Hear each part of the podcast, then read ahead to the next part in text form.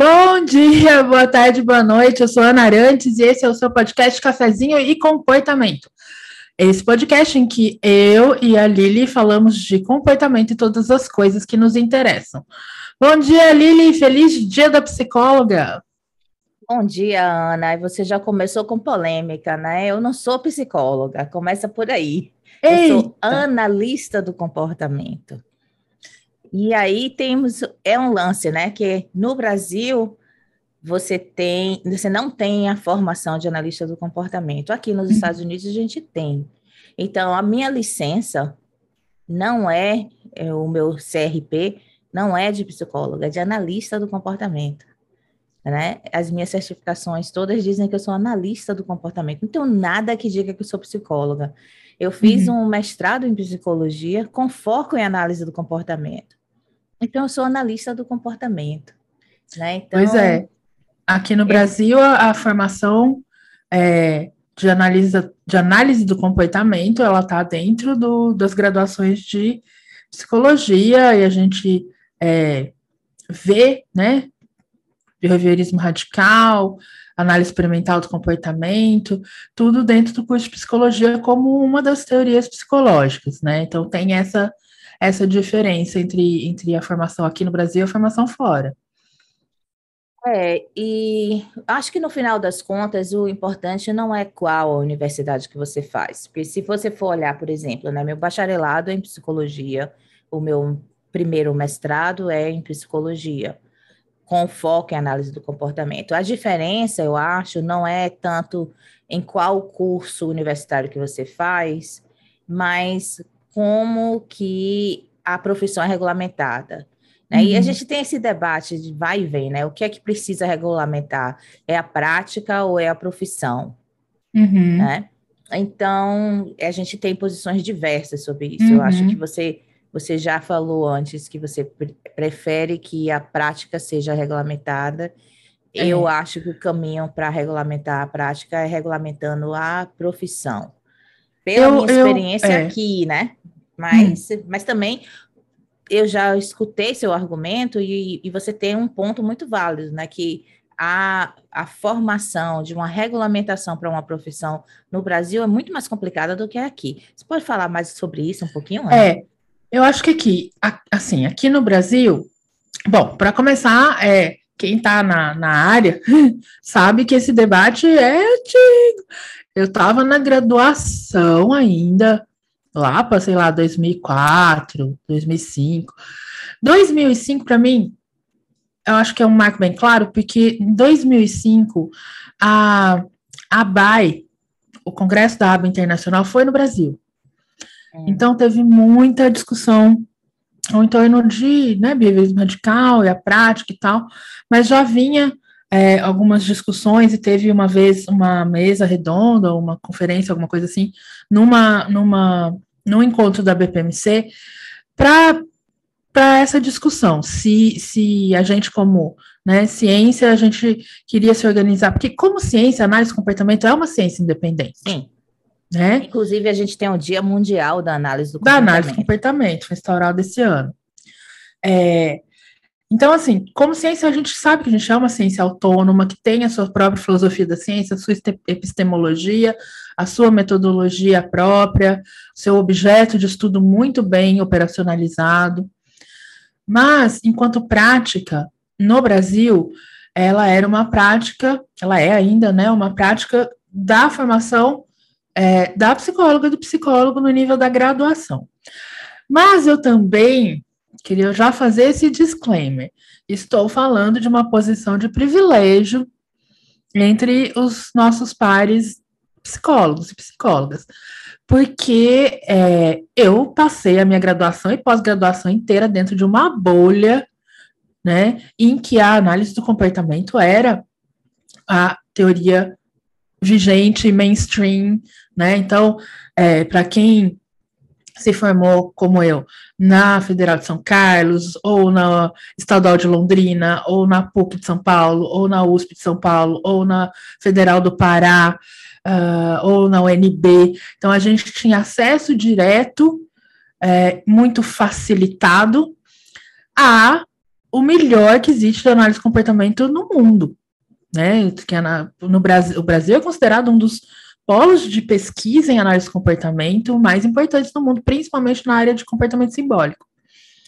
É, então, o que eu vivi era a presença muito constante, muito forte da análise de comportamento dentro do curso de psicologia. O que eu sei que não é verdade, o que eu sei que não é verdade é, para a maioria absoluta dos cursos de, de psicologia no Brasil. Né? Então, talvez a minha defesa de que análise de comportamento é, não precisa ser uma profissão autônoma venha muito dessa minha experiência de que a análise comportamento já tinha uma autonomia dentro da psicologia, o que não é verdade, né? Na, na maioria dos casos. Não, eu, eu não, não discordo da necessidade, da não necessidade de olhar para análise do comportamento como ciência autônoma. A análise do comportamento é uma ciência autônoma, eu, eu acho que isso é indiscutível. Uhum. Contudo, a prática. A prática, eu acho que ainda Sim. deixa a desejar. Então, deixa eu te perguntar, como é que você acha que pode regulamentar a prática? Eu acho que é, regulamentando do, da maneira como a gente vem, vem conduzindo mesmo, né? Vem propondo. É, que tipo de formação específica essa prática precisa ter, quais as competências desse, desse profissional que vai exercer essa prática, né? E de alguma forma uma regulamentação de é, aonde essa, essa prática se aplica. Ok, então essencialmente você está falando em regulamentar a profissão. Porque veja bem, Ana, a diferença, eu acho que a diferença que está rolando aí entre o meu, o meu entendimento e o seu, né, é que você está pensando do ponto de vista do funding, né, de quem é, de a pessoa que vai pagar vai determinar quem é o analista que pode receber o pagamento ou não, visto os, os, clientes que possam pagar de não, bolsa. Não, estava pensando nem isso, não. Eu estava pensando mais numa, na organização sociopolítica é, não, porque, de uma classe vem... profissional, que é diferente porque... de uma classe, é, de uma regulamentação da prática. E veja bem, se você, se você vai dizer assim, olha, a gente vai, vai criar essa profissão baseado no, na forma, eh, a gente vai dizer que quem pode praticar análise de comportamento é quem tem uma formação específica, quem tem um tanto de supervisão específico, né? Quem, quem adere a um código de ética. Essencialmente, você está dizendo quem pode praticar análise do comportamento e tem essa formação é o analista do comportamento. Né? Então, na, porque veja bem, aqui nos Estados Unidos é assim eu posso ir fazer meu bacharelado, seja lá em que for, em química, uhum. entendeu? Mas a nível de bacharelado eu não vou ser analista nunca. Então, Sim. se a nível de bacharelado eu quiser trabalhar com uma criança no espectro, por exemplo, eu vou ter que fazer uma certificação de técnico, o ABAT, o RBT. Isso. Ou se eu quiser trabalhar como coordenador, eu vou ter que fazer a certificação de coordenador, PCA, BA ou CASP. E se eu quiser ser independente em análise do comportamento, eu vou fazer o mestrado de uma sequência pré-aprovada. Então, não é simplesmente o um mestrado, é um mestrado que tem as, as uh, aulas específicas, uhum. né, uhum. dessa sequência pré-aprovada. E aí, pronto, eu estou preparada para ser analista. Ainda não sou analista, porque para eu ser analista, eu preciso um comprometimento social, desculpa, com o código de ética. Uhum. E esse comprometimento social com, com o código de ética, não basta eu dizer, eu, eu tudo bem, eu vou seguir. Eu tenho que ter alguma, a, algum pedaço de documento que eu, eu seja responsável perante outros de que eu assumi essa responsabilidade com o uhum. código de ética. E esse, esse pedaço de documento é, em alguns estados a licença, aqui em Nova York a licença, em outros estados que não tem a licença é a certificação. Então, a gente não está falando exatamente, você tem que ir para uma faculdade de análise do comportamento. Entendeu? Você tem que então, ter. Eu acho que é isso. É, eu acho que é que, que a gente está falando a mesma coisa de forma diferente. Eu acho que o produto final das nossas duas ideias é, é o mesmo. Uhum eu acho que a gente está pensando em caminhos diferentes para chegar nesse produto. Porque o que eu acho, isso que você descreveu para mim, enquanto estava escrevendo, me, me clareou um pouco também. Talvez seja essa a diferença. O sistema de educação superior no Brasil, de formação é, profissional no Brasil, é diferente. Isso. Porque aqui a pessoa vai fazer um curso de quatro ou cinco anos de graduação. E quando ela terminar a graduação, ela vai, ela espera que ela possa exercer a profissão na qual Isso. ela se graduou. Então, não existe. Eu estava pensando até medicina, mas nem medicina, porque medicina você a residência faz parte da sua graduação, né? É, então, não existe nenhum curso de ensino superior no Brasil em que você não possa exercer a profissão de maneira autônoma e, e abrangente quando você se, se gradua. Sim. Né? Então, esse caminho, se a gente quiser manter esse caminho de formação especializada, com um nível de pós-graduação, a gente não vai conseguir fazer isso se eu estabelecer uma profissão de analista do comportamento, uma graduação de quatro, cinco anos, a não Sim. ser que eu consiga botar tudo isso aí que você está que você está descrevendo como a seu bacharelado, seu major, seu mestrado, dentro da graduação. Sim, aí então isso aí é uma questão de como as coisas funcionam no Brasil, porque uhum. na minha cabeça, né, de estrangeira, né, porque vamos combinar, a maior parte da minha vida adulta é aqui. Então, na minha cabeça, é, é, é que a gente poderia fazer, assim, você entra no curso de psicologia com a concentração em análise do comportamento. Isso eu acho que seria legal. E isso é uma coisa, é outra discussão que tem dentro, porque cada. E toda vez que você estabelece uma, uma profissão, tem um comitê dentro dessa né, de profissionais, geralmente é, escolhidos pelo próprio conselho né, de profissional, que entra dentro do MEC, do Ministério da Educação, na parte lá de cursos superiores, profissionais, e estabelece como é que o curso vai ser. Sim. Né?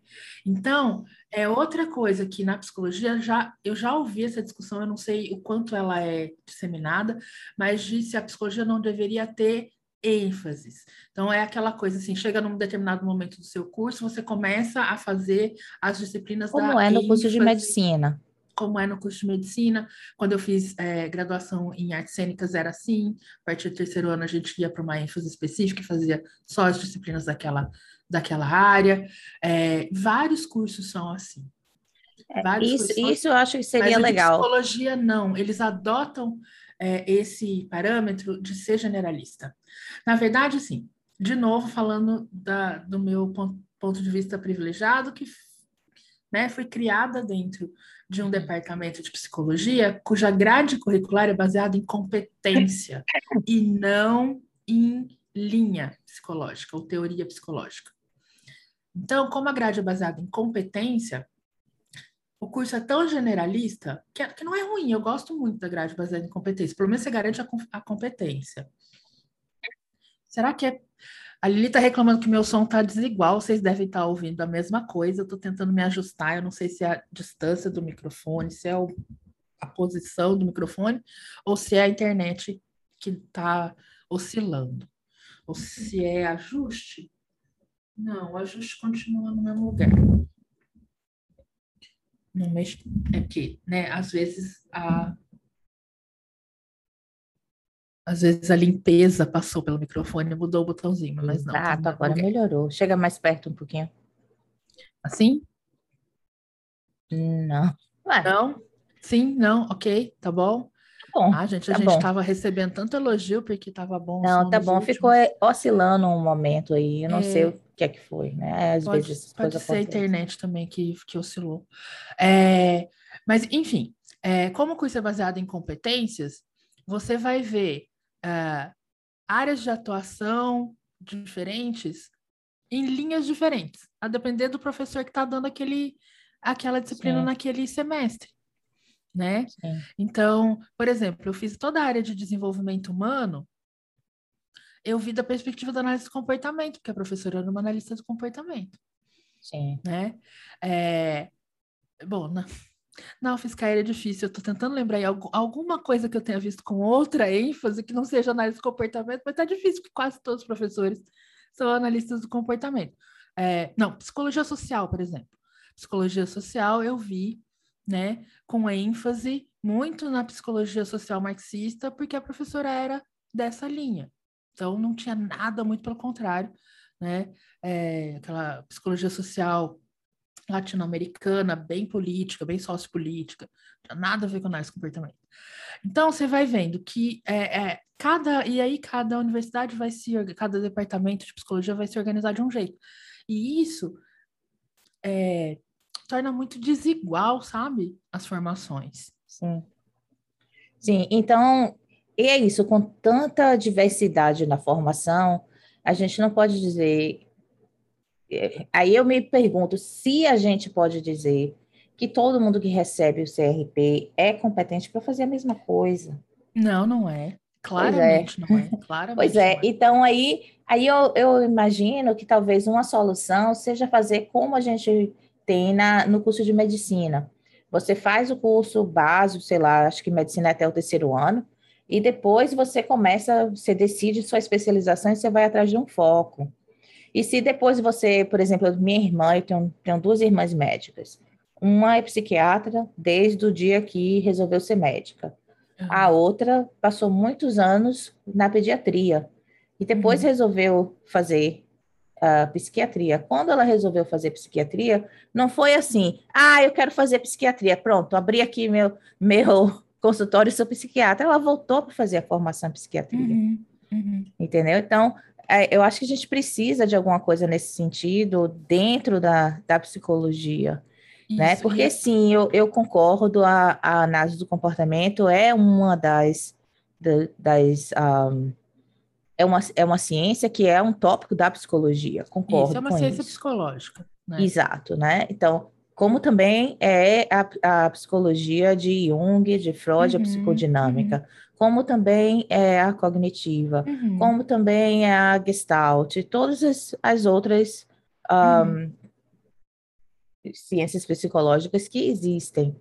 Contudo, é, eu sei que eu, com certeza, não tenho a menor condição de fazer nenhuma prática uh, gestalt ou psicodinâmica, eu especialmente também. porque a minha formação foi muito centrada na análise do comportamento. Uhum. Mas eu me lembro quando eu estava na Bahia, que eu era aluna da UFBA, né? E a gente tinha essas duas opções, ou você era psicólogo psicodinâmico, ou você era psicólogo experimental com, com foco na análise comportamental experimental. Uhum. Então, não tinha uma outra opção. Então, se uma pessoa queria, por exemplo, fazer psicologia transform, é... transpessoal. Transpessoal, essa aí, desculpa. Então, ela ia ter que procurar uma formação fora dali Isso. depois, né? E, e, de novo, essas formações são. Ninguém regulamenta. Hum, hum, hum, hum. Esse, isso aí é um, é um pântano. É, e é. é exatamente isso. Por isso que eu acho, de novo, defendendo a prática, que se for uma coisa pós, né? Então, se a gente tem uma regulamentação clara da prática de análise do comportamento, eu garanto que a pessoa vai se formar em psicologia e se ela tem esse interesse em praticar dentro da análise do comportamento aplicada, ela vai se dirigir a essa formação específica para essa prática específica né? Porque a, aí é, é, isso que você está falando, fica muito à mercê do profissional, da profissional Sim. que foi formada, quando ela né, pega o diploma na mão, ela olha para aquilo e fala: Eu não sei fazer nada específico, especializado, eu tenho que procurar uma especialização. E a gente sabe que né, esse, esse nível de autoconhecimento é, é, não é não é muito comum, né? Então as pessoas Isso. realmente é, pega um diploma, tira o CRP, no dia seguinte abre um consultório. Sim. Né? E tá aí mexendo com a cabeça dos outros, né? Que é, realmente. Exato, exato.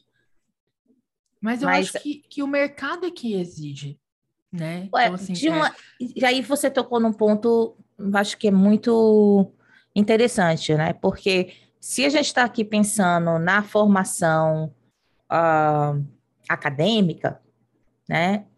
Então, de uma certa maneira, a gente está olhando para o profissional. Mas se a gente for olhar para o cliente, que é quem é importante nessa, nessa história, né? o consumidor do serviço, eu acho que a proteção da prática é uhum. é importante por conta do, do consumidor de serviço. Exato. Né? É, Aí, é, deixa eu te perguntar uma coisa. Ana. Você descreveu esse, esse pathway, né, da pessoa tira a sua graduação em psicologia e depois vai fazer especialização em análise do comportamento e tal e tal, de acordo com a prática regulada.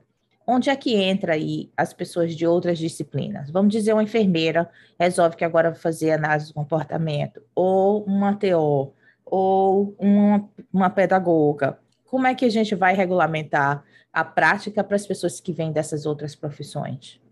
É, então, aí eu acho que tem que ficar muito claro na regulamentação, né? Eu não acho ruim, eu acho legal outras profissões, né, terem é, é, acesso a essa prática. Mas essa regulamentação tem que ficar muito clara. Enquanto você estiver praticando análise do comportamento, você tem que seguir essas diretrizes. Eu concordo, né? inclusive porque já que o curso de, de psicologia não dá essa formação específica, e não existe esse curso que dê essa formação específica, então pessoas que têm uh, outros cursos podem ir uhum. em busca dessa formação específica. Eu acho importante que a pessoa tenha um bacharelado, embora tenha que buscar essa, essa formação específica, porque quando você tem um bacharelado, também isso vai soar super elitista, mas é a realidade, né? Quando você já tem um bacharelado, você desenvolve o senso crítico. É. Pelo menos em teoria, né? Você deve desenvolver Deveria. o senso crítico. Então, isso é um fator importante quando você está trabalhando com o ser humano, trabalhando na área de saúde. Uhum. Principalmente na área de saúde, né? Meu Deus. É, é. então, eu acho que, que é isso. E, e, também outra, outro argumento né, que eu tenho sobre a, a se tem que ser uma profissão ou não, é que eu acho que se a gente é, regulamenta uma profissão específica, que tem uma graduação específica em análise do comportamento, eu acho que com o tempo a gente vai acabar limitando a área de atuação da análise do comportamento. Né? É possível, Principalmente vendo o movimento que aconteceu nos Estados Unidos. Você vai numa ABAI hoje, 90 e tantos por cento do que está ali exposto é atendimento ao autismo. Sim. Né? Sim. Então, Embora agora eu acho que eu acho que está mudando um pouco, porque a gente está vendo ACT. Uh, ACT diz... e OBM, eu acho que são as é. duas áreas que estão mais. Porém, de novo, né? O behavior goes where reinforcement flows. E onde é que está o, o, reforço aí nesse, nessa uhum. corrente? É o dinheiro. Onde é que está o dinheiro? Não é só a pessoa que, que vai à ABAI, é a pessoa que vai à ABAI e paga mais pelo, é, pelos créditos de educação continuada, que nesse caso uhum. é o BCBA. Né? E o BCBA está, uh, a maioria, trabalhando diretamente com autismo. É. É. Então, é. Eu, eu, já no Brasil já tá, já já estamos vendo esse movimento.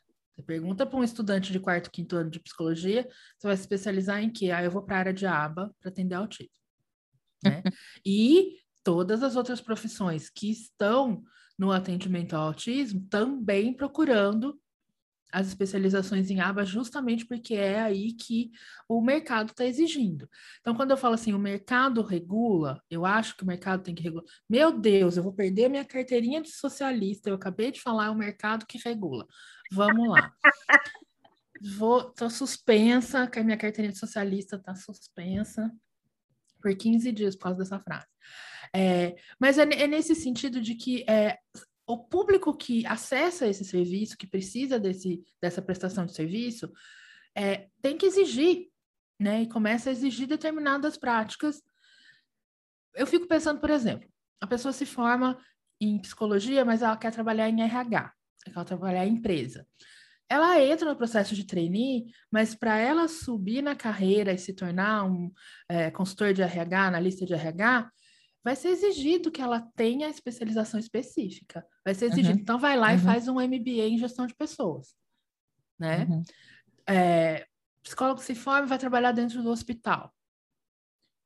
Para ele subir na carreira, vai ser exigido. Então, você vai lá e vai fazer em saúde pública ou em saúde, é, assistência à saúde, assistência à saúde da mulher, enfim, tem vários. Estou pensando só dos que eu conheço no Brasil, por exemplo. É, então, isso já é o mercado exigindo, ou seja, o público, a pessoa que recebe serviço, exigindo determinadas práticas especializadas. Eu, eu gosto de pensar na análise comportamento aplicada como esse tipo de prática especializada, Sim. que vai ser exigido para que você preste um, um serviço de qualidade. O, o, problema é que quando você está falando da prática de RH ou a prática de psicologia é, hospitalar, você está falando de poderes econômicos maiores, porque quem tem o poder econômico de regulamentar essa prática são as grandes organizações e os hospitais. Mas quando uhum. você está falando da prática de aba, o poder econômico está no pai e na mãe, que tem um poder menor. Eu, e, então, né, que tem não, um poder assim, menor não, individual, individualmente, individu né? no, na, na condição de indivíduo, exato. Uhum. Até que se organizem para ser realmente um, um, Porque... uma entidade grande exato. o suficiente para fazer valer a sua voz. Mas na condição de indivíduo, uhum, você está é assim. lidando com aquela, aquela série de contingências, né? E contingências internas que também que você está ali lidando com a criança que está precisando de suporte, e isso para você é difícil, e você quer que aquele problema se resolva, e você está numa posição, querendo ou não, vulnerável. Sim. Né? Então, para os pais saírem dessa posição vulnerável, eles precisam se organizar para terem uma voz tão forte quanto as, as vozes das organizações. É, isso, isso eu, eu concordo com você. É, eu acho que a, as organizações, associações de pais estão vindo num movimento crescente também, aos poucos. A gente está vendo isso. Mas é isso. Né? Quando essa comunidade entender o tamanho da força que eles têm se eles se unirem, né? Se organizarem, né? Não basta se unir. Porque eu acho que organizar um... politicamente, né? De, definir o que eles querem e demandar isso da gente, aí ninguém segura. Mas aí também a gente tem que estar unido e organizado para responder a essa demanda. Sim. Né? É, é por isso que esses dois movimentos eu acho que tem que ser uh, concomitante. Uhum. E a gente tem que empoderá-los, né, de, de, conhecimento, de informação sobre quais são as, as melhores práticas, quais são as melhores formações profissionais e assim por diante, para que eles saibam o que eles vão exigir né? O Exato. que eles podem exigir. Exato, né? Nesse, a gente sabe que existem várias mães que, na falta de, de tratamento qualificado para seus filhos, foram e, e se tornaram uhum. qualificadas para tratar crianças no espectro, né? E, e, eu acho que essas pessoas, a gente tem, a gente conhece várias, né? Uhum. Que inclusive são PCBAs e QBAs são pessoas que entendem os dois lados da situação e que têm condições de informar a, as pessoas que não têm Sim. a condição de buscar essa certificação para si própria. Eu não estou aqui recomendando que é, mãe de criança autista vire QBA, ou CASP, ou, ou, nada disso. Não é essa a minha recomendação. Eu acho que seu papel principal é de mãe, de pai. Uhum. Né? Depois disso, você tem o direito de ter a profissão que alimenta a sua alma, seja ela uhum. qual for. É. Né? Não precisa ser é, análise do comportamento. Né? Mas existem mães que buscaram esse caminho, né?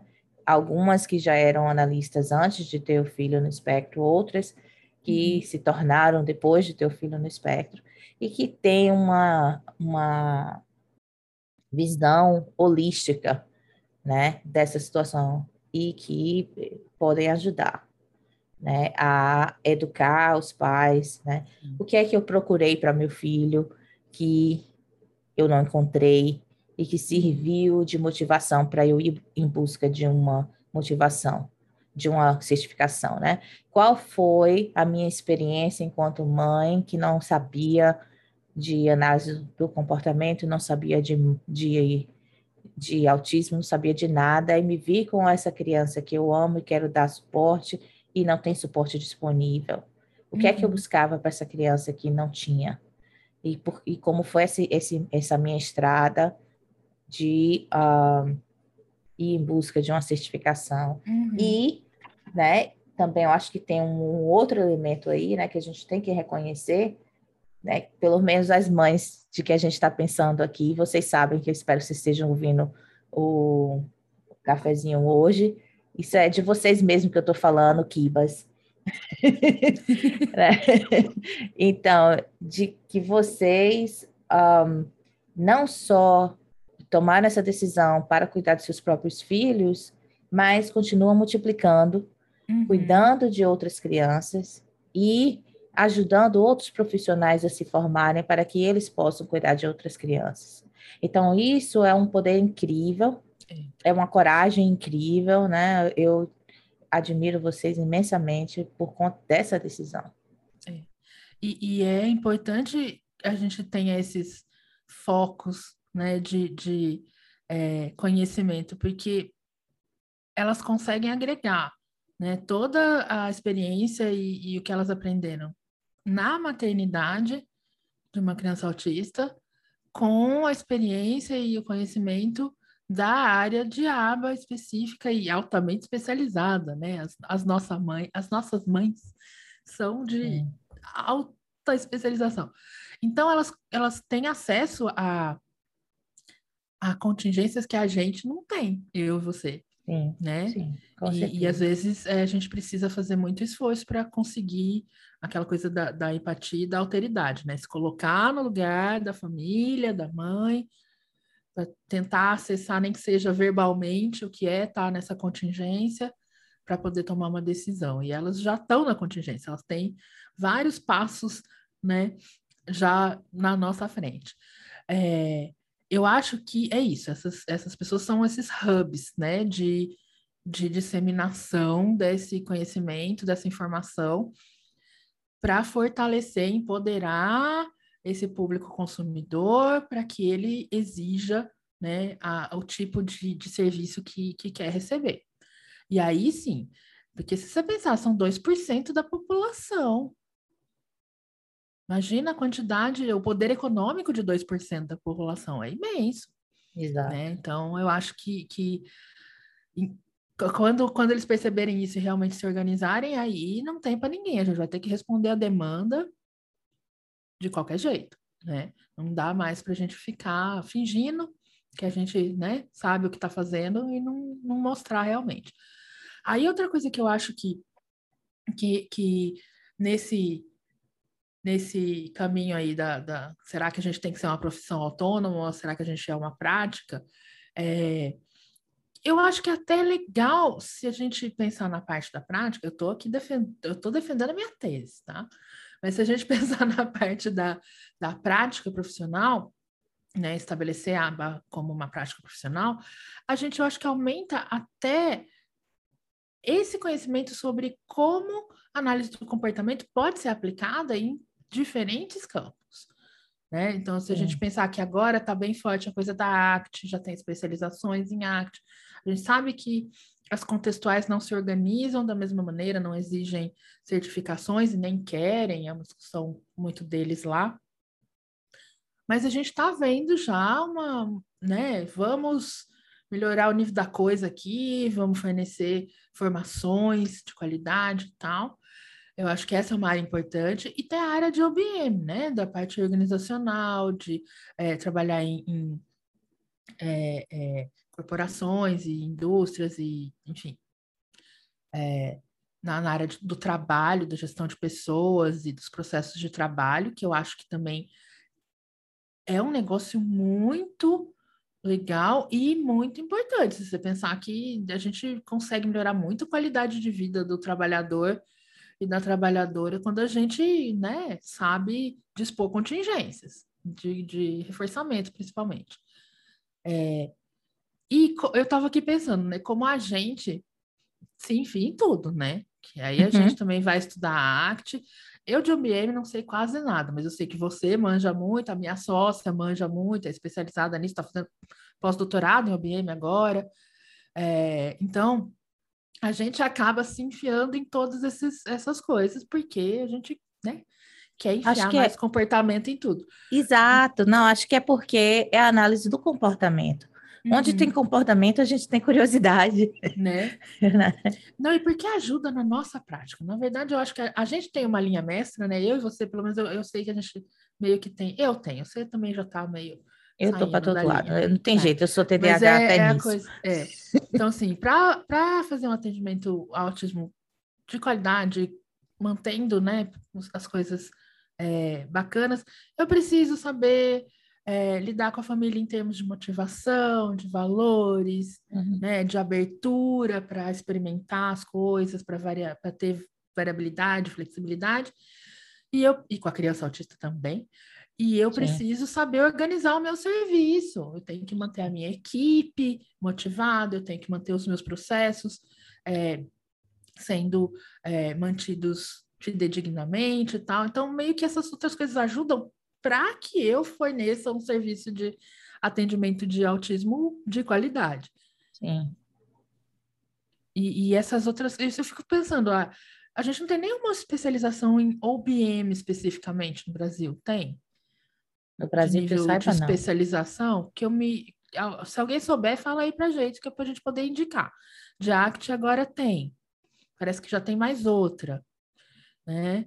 É, é. Então a gente está vendo esse campo ir, ir, se expandindo. Eu acho que isso é legal.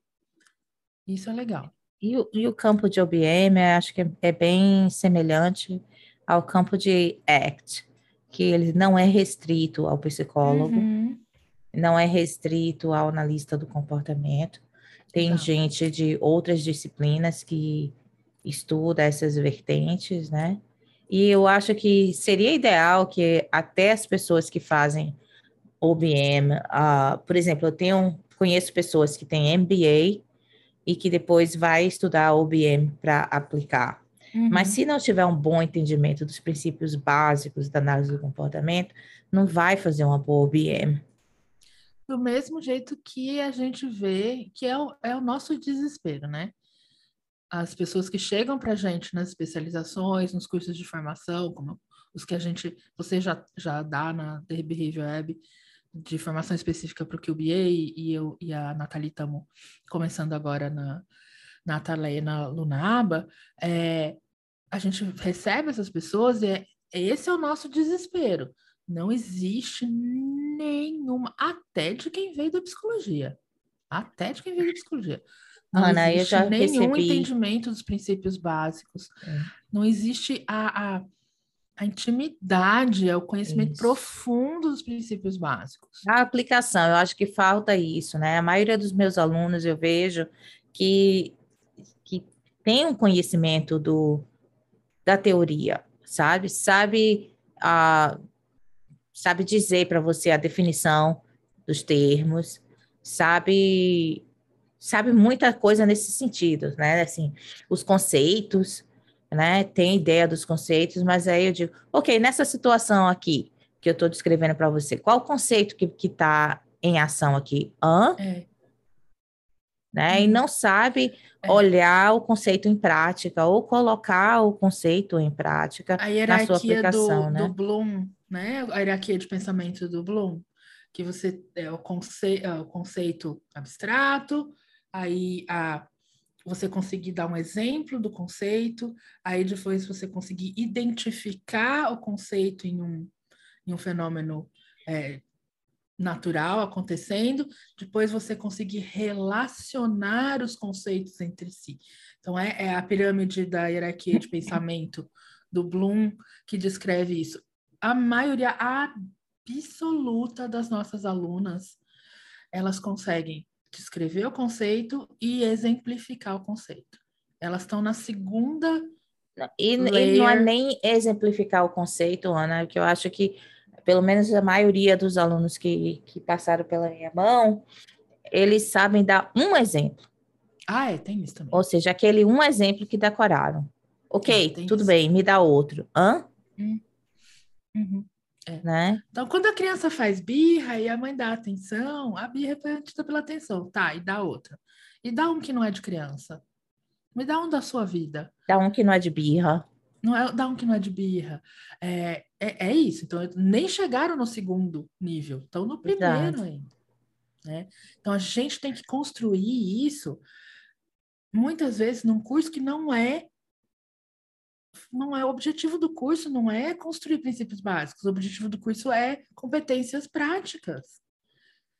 Então, é, eu, é, é esse o desespero que me dá com esse mar de analista do comportamento que sai todo ano das especializações.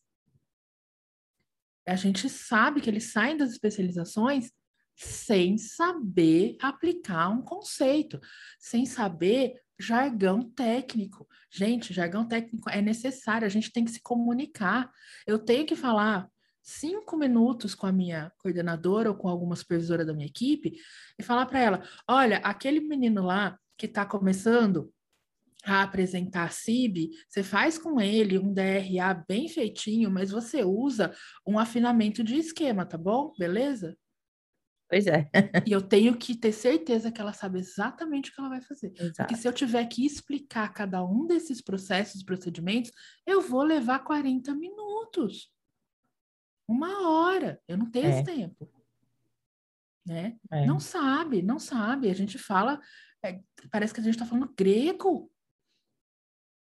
É. E realmente essas coisas só vão melhorar com a mudança, com uma melhora, né? Uma, um investimento na formação das uhum. pessoas que são responsáveis pela prática. Pois é. Então, aqui a gente tem uma montanha para mover. Várias montanhas. Haja café. Não é uma só, é uma cordilheira. Haja café é isso, né? É a montanha da é a montanha da formação, é a montanha do mercado de trabalho, é a montanha da certificação, regulamentação, qualquer que seja, né? É a montanha da, é, do, do, da informação que chega lá na família para a família saber o que buscar, é a montanha da, da, das leis. Montanha do acesso. Do acesso, né? É, de como é que o nosso sistema de saúde se configura, como é que o nosso sistema de educação se configura. As disparidades ter... sociais nesse, nesse acesso e é na tudo. qualidade do serviço recebido. É tudo, é tudo, é uma cordilheira mesmo. É, Feliz dia da psicóloga e feliz dia do analista do comportamento. Bem-vinda. A água tá quentinha. Pode vir. Pode pular. É isso, gente. Um feliz dia dos psicólogos para vocês que são psicólogos e um feliz dia da busca da melhoria da prática de análise do comportamento.